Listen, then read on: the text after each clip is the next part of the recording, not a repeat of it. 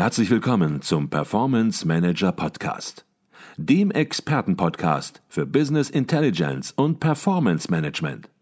Inspirationen, Know-how und Impulse für Controller und CFOs, die noch erfolgreicher sein wollen. Ihr heutiger Gastgeber Peter Blum.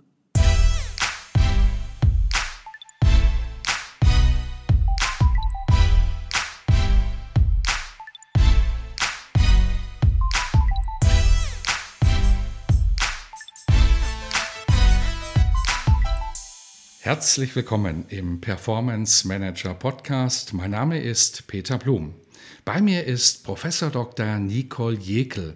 Neben ihrer Lehrtätigkeit als Professorin für Controlling an der Berliner Hochschule für Technik ist sie Autorin für das Controller Magazin, der auflagenstärksten Fachzeitschrift für Controller im deutschsprachigen Raum und das offizielle Organ des Internationalen Controllervereins kurz ICV.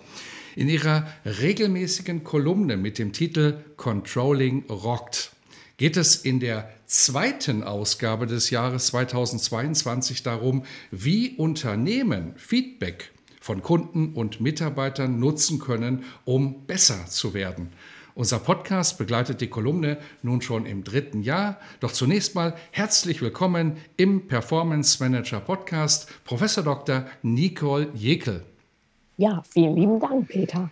Nicole, du besprichst in deiner aktuellen Kolumne die Feedback-Kultur.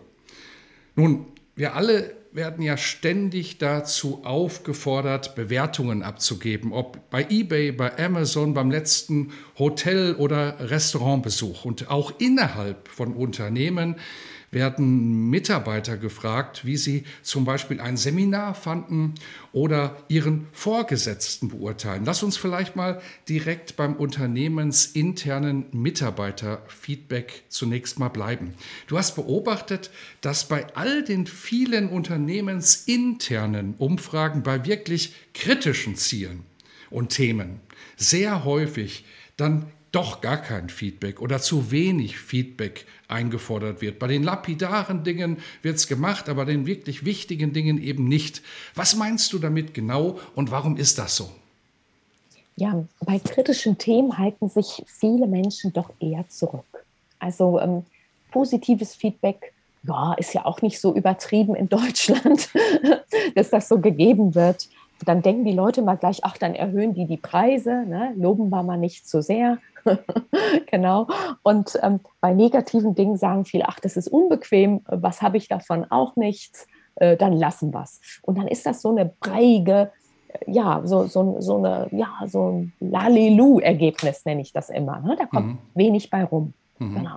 Mhm. Das heißt, wenn ich dich richtig verstehe, du sagst, unternehmensintern ist vielleicht eine Feedback-Kultur, wie sie idealtypisch dann auch sein sollte, nämlich ein offenes Klima, dass man sich da auch offen äußern kann, vielleicht auch mal ja auf direkte Art und Weise, gar nicht nur anonym, gar nicht so vorhanden. Das ist noch ein Weg, der gegangen werden muss, um unternehmensinternes Feedback in den wirklichen wichtigen Punkten auch dann voranzutreiben und dort besser zu werden? Da hast du recht, Peter. Das ist so diese Fehler, diese gelebte Fehlerkultur. Ähm, heiter Scheiter nenne ich das ja auch gerne. Mhm. Die ist ja doch noch nicht so wirklich verbreitet in den Unternehmen. Da haben viele dann Angst, oh, wenn ich das hier zugebe, ne, dann werde ich vielleicht nicht befördert oder bekomme kein Geld und so. Also ähm, deshalb ist so eine echte Feedback Kultur schon wirklich fantastisch, wenn, man, wenn einem das gelingt. Mhm. Lass uns nun auf die Kundenseite gehen. Du sagst, dass immer mehr Menschen ja, Feedback hier nur noch aus Gewohnheit geben, vielleicht sogar die ständigen Abfragen als Last empfinden. Du gehst sogar so weit und sagst, Mensch, die Leute sind genervt. Das ist schon fast in Richtung bewertungsfeindlich, die Einstellung, die dort entsteht. Woran liegt das? Was läuft hier falsch? Ich mal, ähm, Sinn und Zweck fehlt vielleicht so ein bisschen. Ne? Also, dass man, wenn man den Menschen sagt, wir brauchen ihre Meinung, die ist so wertvoll für uns, weil wir uns äh, von Herzen verbessern wollen und ihr Feedback fließt ein, dann hat man meistens die Menschen, dann sagen sie, okay, dann mache ich das wirklich gern. Also wenn dann, wenn ich, wenn der Mensch ein Gefühl hat, dass er was bewegen darf. Mhm. Also das heißt, du glaubst, dass manchmal einmal ganz umfangreiche Fragebögen dort entsprechend bereitgestellt werden von Unternehmen, wo man fünf, wo man zehn Minuten mit beschäftigt ist und man hat dann auch das Gefühl, Mensch, ob ich das jetzt mache oder nicht, bewegt eigentlich 0,0, weil wird vielleicht abgelegt, wird nicht wirklich zur Kenntnis genommen, da zieht niemand was raus. Ja, das ist häufig so. Mhm. Mhm. Und hängt es auch ein bisschen mit der Länge dieser Fragebögen zusammen, weil jeder bekommt von uns Bewertungen. Jeder, bei einem Hotelbesuch ist das ja schon der Fall. Und da kann so eine Bewertung ja durchaus auch ein bisschen länger ausfallen, wenn man jede einzelne Kategorie, jede einzelne Ecke des Hotels einzeln bewerten soll in ihrer Qualität. Meinst du, das ist grundsätzlich alles viel zu breiig, viel zu lang und viel zu wenig prägnant? Teilweise leider ja. Also ich melde mich ja immer freiwillig für die ganzen Fragebögen, um natürlich auch sofort in meine Erfahrungen wieder zu gehen und gute Fragen auch zu sehen. Und manchmal denke ich, oh Gott, meine Güte, ja, ja, wer beantwortet das denn jetzt schon? Ne? Und, und wer beantwortet das jetzt ehrlich und richtig? Mhm, okay. Ja. Jetzt stellst du in deiner Kolumne was ganz Interessantes vor, nämlich wie man es bei dir gewohnt ist, etwas ganz Knackiges, nämlich den sogenannten Net Promoter Score, NPS, auch abgekürzt. Viele werden ihn kennen, aber viele werden ihn auch nicht kennen. Von daher, wie funktioniert das Verfahren und welche Idee steckt hinter dem Net Promoter Score? Der Fred Reichelt hat das mal erfunden oder war einer der vielen Erfinder. Manchmal gibt es ja auch mehrere Unternehmen zur selben Zeit.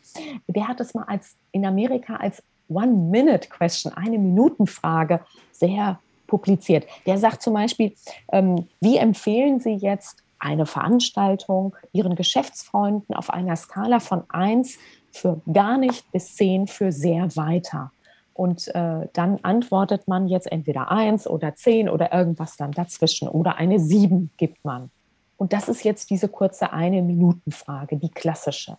Okay, und wie würde man das jetzt auswerten? Also man hat eine Skala von 1 bis 10 und die Frage ist, wie empfehlen Sie irgendwas eben sehr empfehlenswert oder gar nicht empfehlenswert? Das wäre die 1. Und wie würde man das jetzt auswerten, um zu diesem sogenannten Net Promoter Score zu kommen? Genau, und zwar, man nimmt die sehr guten äh, Empfehlungen, also die 9 und die 10, äh, das sind dann die Promotoren rechnet die in Prozent aus. Dann streicht man die Mitte raus. Also wenn ich vorhin eine 7 gegeben habe, die 7 und die 8, das Mittelfeld wird gelöscht. Und dann hat man noch die sogenannten Kritiker, also 6 bis 1 in Prozent. Und dann nimmt man die Prozentzahl der Promotoren. Beispielsweise, wir haben 24 Prozent Promotoren, 16 Prozent Kritiker gehabt. Dann haben wir einen Net Promoter Score von plus 8 Prozent raus. Mhm. Ja. Okay. Wem das jetzt zu viel Mathematik war, der kann das natürlich alles auch in der Kolumne nochmal nachlesen im Magazin. Aber was, glaube ich, eben sehr deutlich wird, nur die Zehner- und Neuner-Bewertungen, also wirklich die Spitzenbewertungen, die gelten als Promotoren, die gelten als positiv. Alles, was da drunter ist, 8, 7, wird erstmal rausgestrichen. Und 1 bis 6, da sagt jeder, na, das, da gibt es Kritik, das wollen wir nicht, das sind keine Fälle. Fans und von daher, die werden abgezogen sozusagen von den Prozentzahlen der Promotoren. Also von daher schon durchaus ein relativ hartes Verfahren, weil eben im Prinzip nur Neuner und Zehner rausreißen können nach oben positiv. Und jetzt erweiterst du das Verfahren aber auch noch, indem du sagst, Mensch, lass uns noch zwei interessante qualitative Fragen dazu bringen. Warum sind diese Fragen so wichtig und was sind das für Fragen? Ja, jetzt, also das war jetzt der reine Net Promoter Score. Und jetzt sage ich mal, was kann ich mir für die 8% kaufen? Gar nichts. Ich weiß gar nicht, ist das jetzt eine gute Zahl? Ist es eine schlechte Zahl? Ist es vielleicht nur in meiner Branche gut ne? oder in anderen Ländern anders? Und jetzt sage ich, frage ich die Leute immer noch, was hat ihnen denn gut gefallen? Also wenn mir jemand eine 7 gegeben hat, was, was hat ihm besonders gut gefallen? Und vielleicht sagt er dann, ja, der Austausch untereinander auf diesem Seminar. Und ähm, dann sage ich, ja, Sie haben jetzt diese Veranstaltung mit sieben Punkten bewertet. Was müssen wir denn tun, damit Sie uns beim nächsten Mal acht Punkte geben? Mhm, mh. Und äh, dann sagt er, was weiß ich, mehr Pausen ne, oder so. Und damit suggeriere ich mit dieser zweiten Frage, dass er ja beim nächsten Mal wiederkommt. Also selbst auch ein normaler, also so ein durchschnittsneutraler. Mhm. Und allein das bringt den zum Nachdenken. Da denkt er, ach Mensch, Ich bin jetzt, habe das nur so neutral bewertet, aber das ist ja spannend. Ja, dann müsste ich ja eigentlich noch mal hinkommen. Also es ist auch psychologisch total spannend, was hier passiert mit diesen zwei Extra-Fragen. Mhm. Das heißt also, ich empfehle jedem Unternehmen, diese zwei Extra-Fragen auch noch natürlich zu stellen. Mhm. Und dann braucht man eben nicht eine Minute, sondern ja. braucht eben zwei Minuten, um hier eben eine Feedback, ein Feedback zu geben. Und ja, ich habe dich so verstanden, dass du sagst, Mensch, dieses Verfahren, dieser sogenannte erweiterte Net Promoter Score, so will ich es mal nennen, das ist alles viel besser, als was wir so alltäglich sehen, als diese umfangreichen Freestyle-Fragebögen, die die meisten von uns kennen. Verstehe ich dich da richtig? Ja, ja. Mhm. Du schreibst, dass in verschiedenen Branchen die Durchschnitte, ich will jetzt gar nicht Benchmarks immer sagen, die mhm. Durchschnitte des Net Promoter Scores sehr unterschiedlich sind. Und du sagst, und das hat mich ein bisschen überrascht, dass sogar ein Net Promoter Score von minus 2% ein sehr gutes Ergebnis sein kann. Vielleicht kannst du dazu etwas sagen, wieso ein negatives Ergebnis durchaus in Branchen auch gut sein kann. Also es gibt zum Beispiel Branchen, ich sag mal wie Harley Davidson, die sind so im Plusbereich 60, 70, 80 Prozent, weil die Leute sind so richtig begeistert. Dann gibt es aber auch Branchen, ich nenne es mal so Bankenversicherungen, die im Moment ähm, vielleicht nicht ganz so positiv am Markt erscheint wie Harley Davidson an der Stelle. Und ähm, die werden nicht so emotional, sie sind nicht so emotional aufgeladen und die werden eher neutraler und auch teilweise schlechter bewertet. Mhm. Ähm, zumindest in, in unserem Umfeld. Und da kann es dann aber sein, dass dann der Net Promoter Score auch im Minusbereich ist. Bei uns an der Hochschule habe ich beispielsweise auch das natürlich gemessen. Und unsere Studierenden in Berlin sind auch äußerst kritisch. Also ähm, eine sehr kritische Masse, wenn ich das so sehen darf.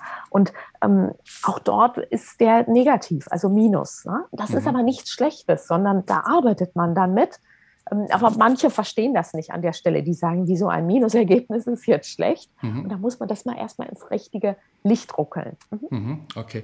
Und vielleicht auch gar nicht als Benchmark dann sehen. Benchmark ist vielleicht was anderes. Es ist halt so die Situation, aber trotzdem sich Ziele setzen und zu sagen, Mensch, wo wollen wir denn hin, damit auch eben ein Net Promoter Score besser wird?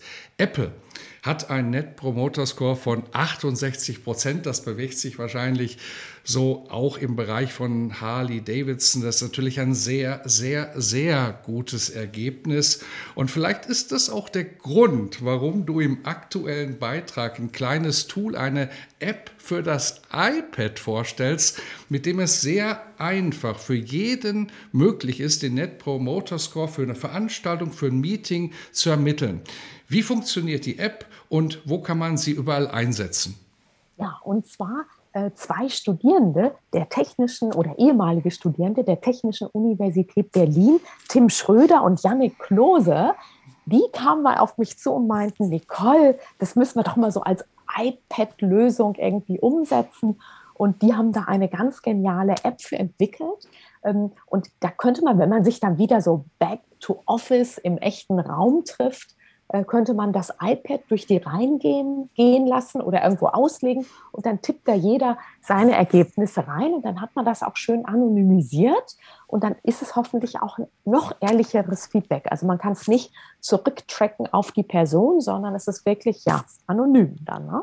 Mhm. Das heißt, ich verstehe das so, man kann diese App vielfältig einsetzen, ob im Hörsaal oder im Unternehmen nach einem Meeting. Man gibt dort dann einfach mal das iPad rum, dann erfasst jeder sozusagen sein Ergebnis und am Ende hat man mal ja in gewisser Weise ein Stimmungsbild, wo stehen wir überhaupt. Mhm, genau.